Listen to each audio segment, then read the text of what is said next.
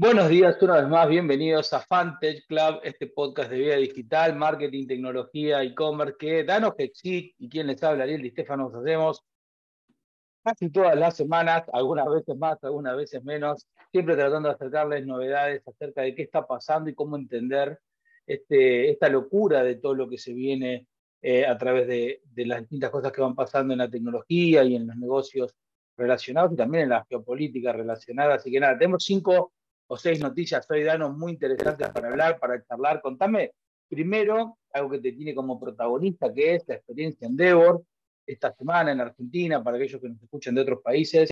Eh, estamos eh, en la última semana de, junio. Eh, se realiza el 29, ¿no? Sí, el 29 de junio se realiza la experiencia Endeavor. Endeavor es una, una organización que nuclea emprendedores que intentan tener impacto y obviamente a partir de eh, prácticas comunes y apoyo y mentorías tratan de ayudar siempre a mejorar el desempeño de estos emprendedores y se hace una vez al año en Argentina, pero después tiene capítulos locales. Esta experiencia en Devor y Dano es uno de los mentores que va a estar ahí, con mucho orgullo, Fantasy Cup pone ahí un miembro presente. Contanos de qué se trata esta experiencia en Devor, Dano. Eh, a ver, eh, se hace una, vez al año, como decías, que es la experiencia de Buenos Aires. Eh, después hay en el NOA, hay en el sur, hay, creo que son ya cuatro o cinco que se hacen. Y lo interesante que incluso está pasando es que cada una tiene como una particularidad. acá en Buenos Aires el año pasado se hizo por primera vez también la experiencia Endeavor Sub-20, que fue algo súper nuevo, que eran para todos chicos de colegios secundarios, digamos, menores de 20 años. Fue espectacular, fueron 8.000 alumnos.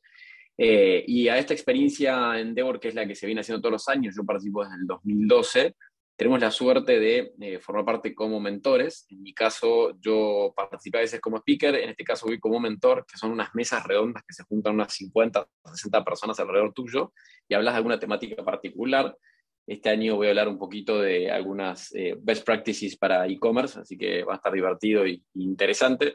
Pero creo que lo que más interesa tiene el evento, más allá de, los speakers, de las temáticas que podés ver y demás, es que estamos todos los emprendedores ahí, dando vueltas, charlando, haciendo networking, tomando café y conociéndonos. Yo creo que si tuviese que pensar en lugares donde más eh, networking he hecho en mi vida han sido estas experiencias, eh, definitivamente tenés desde a un Martín Migoya o Marcos Alperín hasta quien les habla, Dano, eh, participando y recorriendo ese lugar, Ari, no sé si te voy a ver esta experiencia, sé que andás medio complicado de tiempos este año. pero... Estoy viajando al interior dando estos workshops de, inteligencia artificial que se me ocurrieron dar ahora, como siempre buscando algo más para hacer, pero yo quiero, quiero primero, para, para refrasear, van a encontrar gente de la talla, Martín Migoya, Marco Alperín y Daniel Hexi, y además emprendedores que están arrancando, están siempre eh, sobrepasando su nivel de humildad eh, él va a hablar de e-commerce, que básicamente es una de las personas que más sabe en Latinoamérica del tema, así que esperemos que quienes realmente estén interesados en entender los desafíos, las oportunidades, el ecosistema, vayan, como siempre decimos, estas eh, oportunidades, yo tengo, viste, bastante, por eso no se va, no se va a ver la barba blanca, pero los que nos ven por YouTube se van a dar cuenta. Eh, ya ya tengo barba blanca y ya he ido a muchísimos eventos de, networking. Estos eventos pueden ser muy buenos o muy malos, si no depende del evento, depende de uno mismo. ¿sí? Eso es lo que le quiero transmitir a la gente. Es decir, en el evento vos sos el responsable de hacer el networking, vos sos el responsable de buscar gente interesante, vos sos el responsable de presentarte y aportar valor y pedir valor. ¿sí? Entonces, a todos aquellos que hayan experiencia en Devor y estén escuchando esto y tengan relación con el e-commerce, vayan a la charla de ¿no? Y lo más importante, además de presentarse y decirle que escuchen el podcast, pregúntenle Dan háganle preguntas a Dano en esa mesa redonda, aprovechen todo lo que sabe, porque una de las grandes condiciones que se da en Endeavor y en casi todas las experiencias eh, de, networking que he visto yo, es que quienes están invitados, cuando van, realmente son muy abiertos y tienen conocimiento sin ningún tipo de filtro. Y esto es tan importante en un ecosistema como el nuestro, que si bien parece muy grande porque eh, realmente tenemos unicornios y tenemos una industria pujante, somos pocos, nos conocemos mucho, entonces toda esta gente que ha hecho ya el camino sobre el cual muchos hoy, ojalá estos emprendedores sub-20 eh, empiecen a hacer sus primeras armas, empiecen a meter, empiecen a intentar construir acá en la Argentina, quienes ya tenemos muchos años de, pavimentar esos caminos de tierra que nos ha tocado andar alguna vez, lo único que tenemos es ganas de enseñar o ganas de transmitir. Yo voy a enseñar, por eso es medio pedante, pero sí de transmitir aquella experiencia para que básicamente la usen o no, ¿está bien? ¿O no? Y Dan es un gran referente de esto, porque Dan no es que solamente conoce e-commerce, así como lo ven con esa cara de niño, eh, tiene muchísimos, muchísimos años en el mundo emprendedor, sabe de muchísimos temas. Entonces, vayan a esta experiencia en Endeavor, participen. También les tengo que decir algo porque Nobleza Obliga, soy quizás el más tirabomba de todos, me gusta, me mete un poco de picante en todo, es vayan, elijan una, van a Endeavor, la experiencia en Endeavor ahora, después no vayan a siete eventos de networking en el mes. Estar haciendo networking todo el mes no es trabajar. Trabajar es meter un evento de networking cada tanto, bien elegido, con la gente importante, con la gente que corresponda, y después horas culo silla. Es la, es la métrica del KPI que mejor funciona. ¿eh? Eh, todos los que estén buscando qué KPI, el único KPI es horas culo silla. Metan el culo en la silla a laburar, a laburar, a laburar, esa va a salir siempre y va a servir. Así que espero, espero que el 29 aprovechen Dano y te vayan a ver a vos y a tantos otros, porque hay un line-up increíble de gente que sabe de muchísimos temas. Hay charlas, hay experiencias, hay eh, mesas redondas y sobre todo hay gente para conocer, porque después hay un cóctel, hay una, una etapa donde, donde está abierto a que todo el mundo se conozca, ¿no? Sí, y creo que también lo más importante es que eh, no, no caigan en, el pensamiento de que es solamente para el que está queriendo ser un unicornio o el que levantó 30 millones de dólares de inversión. Todo lo contrario, acá tenés de todo para todos. Eso es interesante. Puedes ir a escuchar una charla para motivarse y para salir, como dijera, dijeran los de el fundador de Uber, super pumped, super para arriba y motivado, como diciendo, wow, vas a respirar mucho optimismo, vas a respirar muchas ganas de meterle para adelante. Pero lo interesante es que en las mesas tenés desde un no sé, Ale Mayad o Dieguito Noriega, que hoy están armando comunidad de fondos, hablando acerca de picheo, de cómo convencer a un inversor y demás, pero del otro lado tenés gente que está hablando de cosas que vos necesitas para mejorar tu facturación, para mejorar tu marketing, para lo que fuese. Entonces, es constructivamente algo interesante para hacer. Y solamente rescato que dijiste, Ari, que es importantísimo.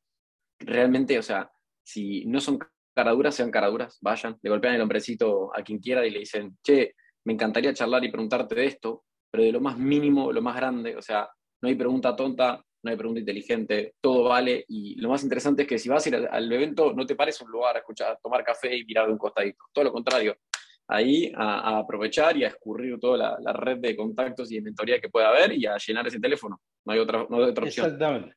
Exactamente, así que bueno, 29 de junio, anotarse, sí, y a tratar de, de participar y sacarle el mayor valor posible, que siempre estamos tratando de que los emprendedores tengan una, un pequeño empujoncito. Bueno, esto es un pequeño empujoncito a mitad de año, así que no, lo, no se lo pierdan.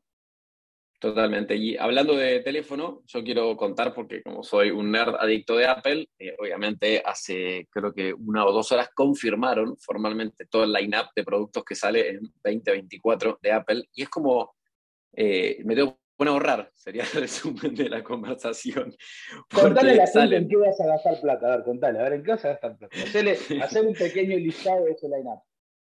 Para, para eso, pero es que para el que me ve por, por YouTube estoy grabando desde el iPad Pro. Tengo un, iPhone que creo que es el 13, 14, ya no sé cuál es, y tengo los AirPods Max. O sea, no tengo el reloj puesto porque me lo saqué poquito un día que no quiero que me mida las pulsaciones. Entonces, claramente me voy a estar comprando un montón de cosas y no, no les recomiendo a todos que hagan lo mismo, pero el año que viene se viene el iPhone, iPhone 15, tres nuevos modelos de Apple Watch, lo cual está buenísimo porque hay uno que es como que empezás a ver toda la gama, ¿no? Que se abre y, va para que a mí me gusta mucho el que va más para el lado deportivo y antes lo único que tenías deportivo era como comprarte la, la ¿cómo se llama? La, band, no sé cómo se dice, eh, la correa, digamos, específica para correr y ahora ya empezás a ver que alguno le va a competir más a Garmin y otro le va a competir otra cosa. Eh, se viene el M3 con tres medidas de MacBook Pro y eh, creo que hay dos o tres medidas de MacBook Airs voy a hacer una pausa dramática. El M3, dije, yo dejé pasar, es impresionante. O sea, ya estamos con el M1 y el M2 que volaban, el M3 no dio ni pensar lo que va a ser. No hice todavía el research porque no me quiero amagar de que tengo que esperar seis meses hasta que salga. Eh, y después viene un iMac con 24 pulgadas, enorme, monstruosa, que esa creo que la voy a estar mirando de costado porque va a ser medio difícil de traer. Eh, y después dicen que creo que en términos del el OLED, que estaba como, todavía no había llegado a los iPads, supuestamente van a hacer el release y el iPad normal y el iPad Pro los van a tener, lo cual está buenísimo para los que nos gusta tener los iPads hasta cualquier hora y después nos vamos a dormir con los ojos así. Eh, cada vez de a poquito va a oler menos la adicción. Así que es bueno y es malo, por decirlo de alguna forma. Sin duda. Y sumado al, gran anuncio que hicieron un par de semanas atrás, ¿no? De, del, Vision Pro, ¿cómo es el nombre del producto? Sí, sí, Vision Pro. Eh, Vision Pro. Eso, igual ahí yo creo que no sé, yo soy amante de Apple y, tengo que tener todos esos productos, pero al mismo tiempo siempre soy el, no, me gusta ser el, first mover en los productos de Apple, es muy loco. No voy a la versión 1, siempre voy por la versión 2 o la versión 3. Entonces siempre espero a ver qué hacen, el tweak, qué, qué crítica subo y después voy a comprar el siguiente. Eh, es un poco ah, Yo tengo una gran, yo creo que Apple es una gran compañía.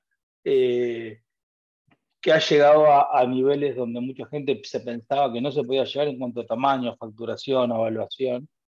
Y es difícil para una compañía de este tamaño seguir moviéndose a la velocidad que se mueve eh, y mantener de alguna manera la coherencia que tiene su lineup de productos.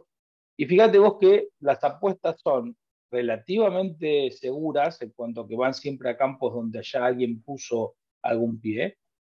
Y después lo hacen siempre de una manera muy similar. A mí el, iWatch, que no, no, uso reloj eh, y soy muy, eh, muy, si se quiere, clásico y, el reloj bueno que tengo, que es un reloj clásico, es un regalo de un amigo eh, de, muchos años. Digo, no, no, no entré por el lado tecnológico ahí, pero si vos te vas a fijar el iWatch, cumple el mismo patrón que el iPhone, es decir, sale un mercado con cosas disruptivas, por supuesto, pero lo sale con un modelo muy, muy básico. Y a medida que evoluciona en, el tiempo, empiezan a aparecer esa diferenciación dentro de la misma línea iWatch para distintos eh, segmentos en función de lo que aprenden en el desarrollo del producto, ¿correcto? Con lo cual es, esperable también, digo, que en el Vision Pro pase algo parecido. Salen con un line-up de un producto muy exclusivo, con muchísima calidad de materiales, con muchísimo foco en la estabilidad, con muchísimo foco en las cuestiones generales, para, me imagino, a medida que transcurra el tiempo, ir adaptándolo a distintos casos de uso que ellos encuentren con un line-up distinto, un line-up más abierto. Ahora, eh, creo que mencionas algo importante y, también que, quizás no lo, mencionamos lo suficiente, que es no solo logra entrar de la forma en la que entra y meterse en esos mercados y disruptirlo y seguir avanzando a la velocidad que avanza, sino que también logra hacerlo con la rentabilidad que tiene abajo, ¿no? Porque me encanta la comparativa, hace poco leí, no sé si el que conoce todo lo que tiene que ver con los coolers, cantimploras y demás de la marca Yeti, ¿sí? La marca Yeti no tiene un diferenciador que digas, no, este cooler que tenés dura, no sé, 10 horas más que cualquier contracompetencia. Es uno más, es estético puro y es marca, es storytelling de esa marca y la creación de esa marca. Cuando vos comparás con Apple, que ahora voy a separar, digamos, ahí los dos conceptos, ellos logran a partir de esa valoración de marca también, lograr que nosotros, las personas, yo soy la persona más funcional que, que existe en la historia de la humanidad. Para el único lugar donde no, no, soy funcional es cuando caigo en los productos Apple, que termino de alguna forma logrando ser funcional. Y por otro lado, que creo que es también una de las ventajas que siempre logran dar eh, el pie o lo vienen haciendo, es la parte del concepto ecosistémico, ¿no? Digamos, es como que siempre construyen a base de un ecosistema. Entonces te lanzan algo nuevo, te arman todo el layer de, de developers de apps, para que lo puedas integrar, te lo hacen tan fácil, no sé cómo explicarles, te pones los auriculares y te conecto al iPad, al teléfono y a la computadora. Y, te detecta dónde estás teniendo la conversación para que te lo lleve ahí. Entonces, cuando vos tenés todo tan fácil, tan servido, es como que llega un punto donde decís, ¿por qué me voy a switchar a otro? Y hay marcas buenísimas auriculares que valen un 50% menos. sí, creo que el gran valor, el gran valor, y ahí está donde vos bien lo dijiste, han encontrado un mercado grande, muy grande gente a partir del iPhone, que arrancó en el iPod, obviamente, digo, pero siguió y se consolidó a través del iPhone. Y, y ese centro de ecosistema les ha permitido darles, sobre la base de que vos tenés un iPhone, vos tenés un producto Apple, una vuelta a cómo el producto se, se genera y se relaciona con su ecosistema. Porque cualquier otro dispositivo va por el camino típico de la, y esto no habla ni bien ni mal, habla de cómo lo han elegido ellos hacer, va siempre por el camino de la, la conectividad, si se quiere, estandarizada, bajo normas ISO, bajo normas europeas. Apple te saca un Lightning port, saca un Thunderbolt port y te saca conectividad con tres dispositivos a la vez, y eso no está en los estándares, claro que no está en los estándares. Pero bueno, es parte de ese juego, ¿no? Donde, donde Apple ha sabido mantenerse hace 15, 20 años en, la cima de todas estas compañías que más valor generan. Hay una expectativa, déjame decir nada más que el M3 que pasó bien por, ahí rápido cuando lo dijiste, es quizás la estrategia más brillante que ha decidido Apple los últimos 10 años, por un montón de, cuestiones. Eh, hoy el tener el, el, diseño, el desarrollo y la producción de su propio chip le da una ventaja enorme en este proceso de integrar hardware y software, ¿no? porque lo que se aprende en el M3 se vuelca después en dispositivos que van a, en distintos usos, entre ellos el Vision Pro. Eh, con lo cual, claramente Apple tiene mucho para, para facturar en los próximos 12 eh, meses con, con este nuevo set de productos.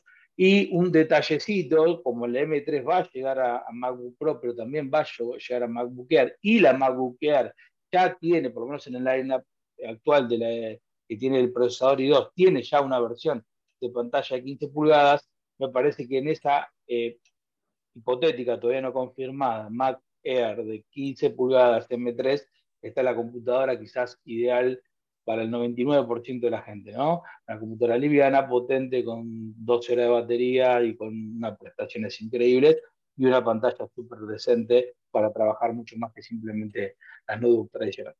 Así que bueno, vamos a esperar que se también con el iPhone 15 y vamos a ver qué nos trae cada uno de estos dispositivos. Pero contame ahora el barro que se viene dando en Twitter y que parece que es cierto, la USC se mandó de, cabeza a esta supuesta pelea entre Elon Musk y Mark Zuckerberg eh, en, el mundo de, de, los cuadriláteros. Según dicen, estarían todos ok, falta poner fecha, pero va a haber una pelea, pongo comillas, porque espero que haya comillas dentro de eso, porque realmente creo que tranquilamente Elon Musk, por más que tiene su técnica de, de walrus, que es básicamente como una fuerte de, elefante marino, que él dice que su estrategia sería como elefante marino tirarse arriba de Mark Zuckerberg y dormirlo con su peso, él dijo. Eh, lo que se viene fue, primero lo que comenzó como un chiste, un usuario le hace un comentario a la foto que está Mark Zuckerberg después de haber hecho un entrenamiento, que hay toda una historia para atrás, y le dice como que, eh, le, le a, a Elon Musk si estuviese listo para, para, una pelea de ellos, ¿no? Elon Musk le dice, estoy para una pelea en, el cage match, que, es tipo como en el octógono, digamos, de UFC.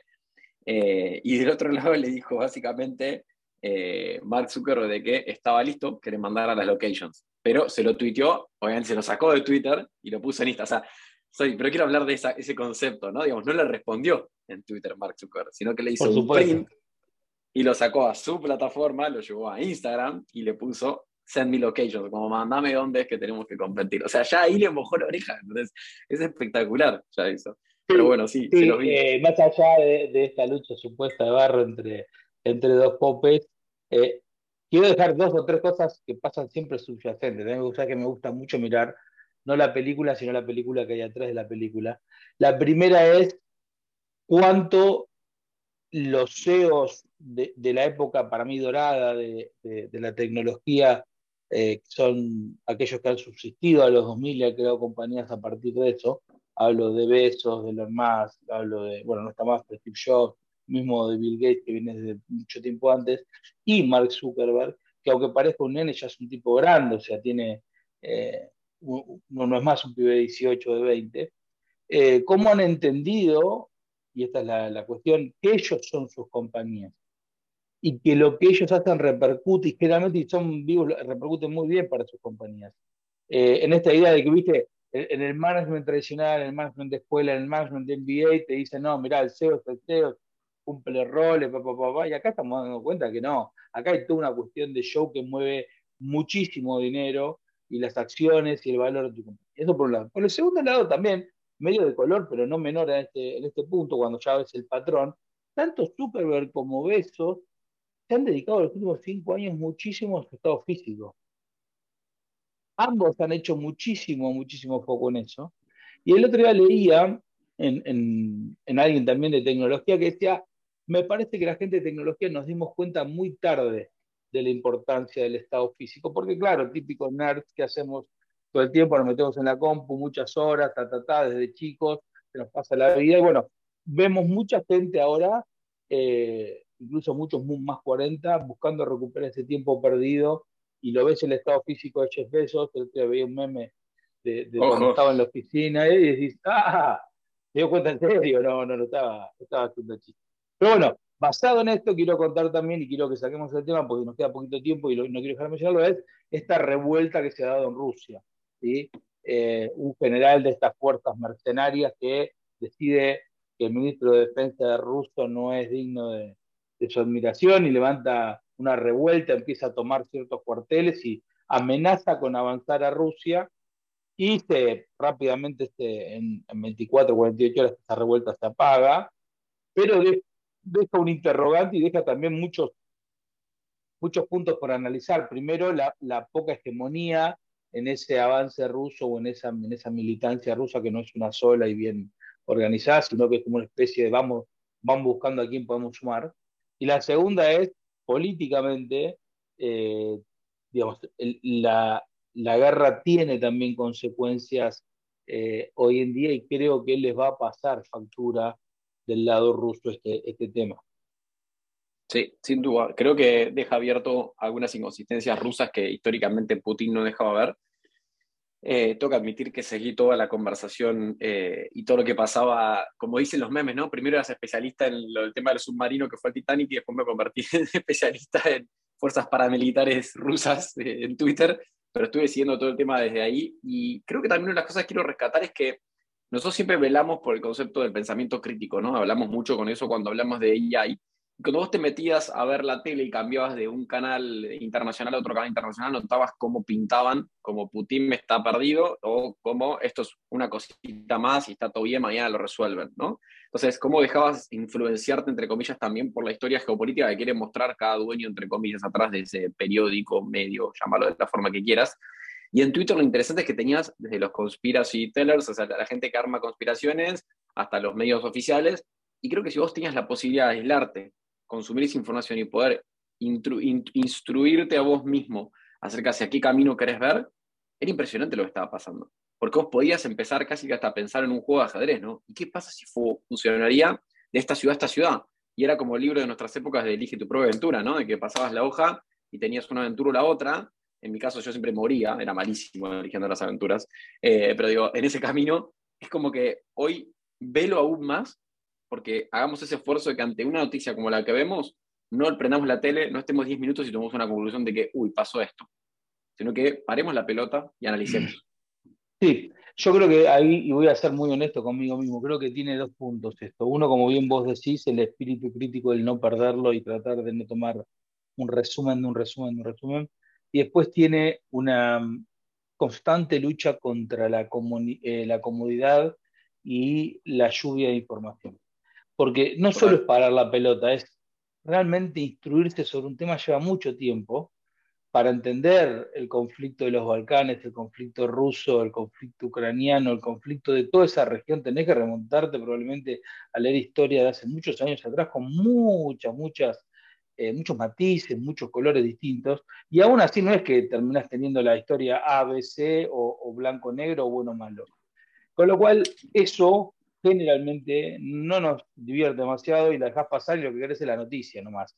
La noticia carece de análisis en tanto y en cuanto ya tiene un, mensajero que tiene cargado con, cierta intención, ¿no? Entonces, yo lo que les digo es, mi visión, ¿eh? y cómo yo trato esto es, trato de no opinar de todo, salvo de pensar consecuencias a partir de lo que está pasando, no juicios de valor, porque el juicio de valor sí me parece necesita un, análisis mucho más profundo. Es decir, sucede algo, ¿Puedo analizar consecuencias sin conocer todo lo demás? Probablemente porque puedo plantearme escenarios, probabilidades, y ante cada uno de ellos yo entender cuál es mi posición. Lo que no puedo es tomar un juicio de valor de cómo se llega, o los factores, o las implicancias. Y ahí creo que es un poco, en general, lo que nos va a pasar, mucho más, con esto cierro, en un mundo donde si hay un solo tema que me preocupa para adelante es esto, es cómo vamos a trabajar con tanto contenido ahora que la inteligencia artificial crea contenido prácticamente gratuito de audio, de video, de texto. Entonces, muchachos, empecemos a pensar qué es lo que queremos para el futuro porque va a estar interesante.